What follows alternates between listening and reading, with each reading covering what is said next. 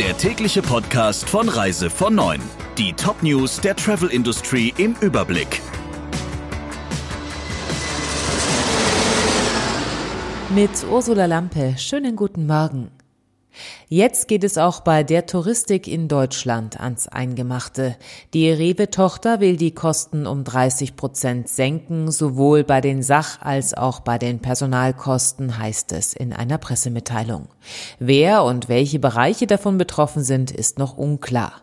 Der Touristik rechnet für 2020 mit einem Schrumpfen des deutschen Touristikmarkts um 70 Prozent und mit einer langsamen Markterholung in Wellen. Das erfordere Flexibilität, eine schlanke Aufstellung, Kostendisziplin und optimale Abläufe, heißt es aus dem Management. Die Maßnahmen im Einzelnen würden intern erarbeitet und abgestimmt. Staatshilfen werde der Konzern nicht in Anspruch nehmen müssen, heißt es.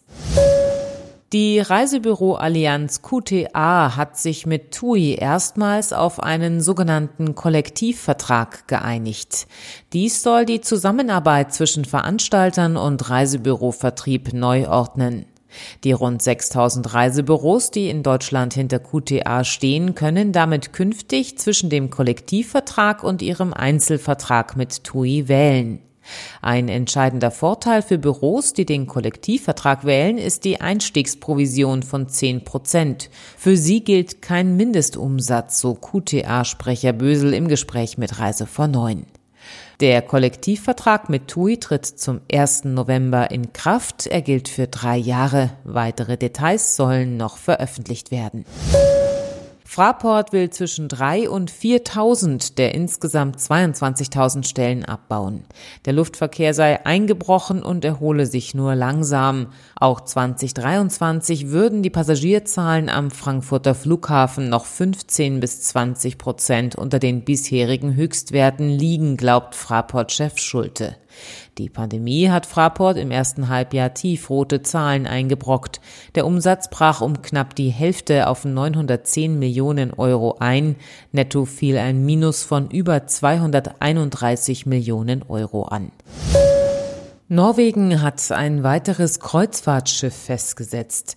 Der Luxuskreuzer Sea Dream One darf den Hafen von Budon nicht mehr verlassen, nachdem ein Passagier, der am Wochenende von Bord gegangen war, positiv auf das Coronavirus getestet worden war. Wie die Zeit unter Berufung auf die Reederei berichtet, zeige zwar keiner der über 200 Passagiere und Crewmitglieder an Bord Corona-Symptome, trotzdem dürfe niemand das Schiff verlassen, bevor nicht alle getestet wurden.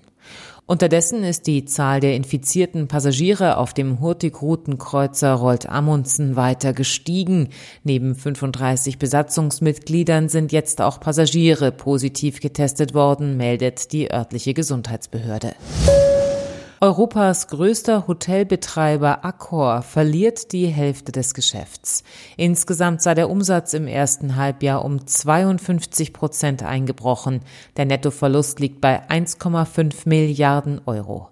Accor hat einen Sparplan aufgestellt, der vorsieht, bis 2022 die Kosten um 200 Millionen Euro zu senken. 1000 Stellen sollen wegfallen. Accor müsse einfacher, leichter und agiler werden, heißt es aus dem Management. Deshalb soll ein Asset-Light-Geschäftsmodell umgesetzt werden.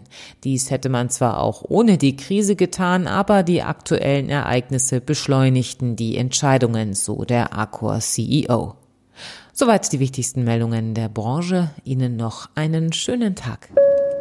Der Reise von Neuen Podcast in Kooperation mit Radio Tourism.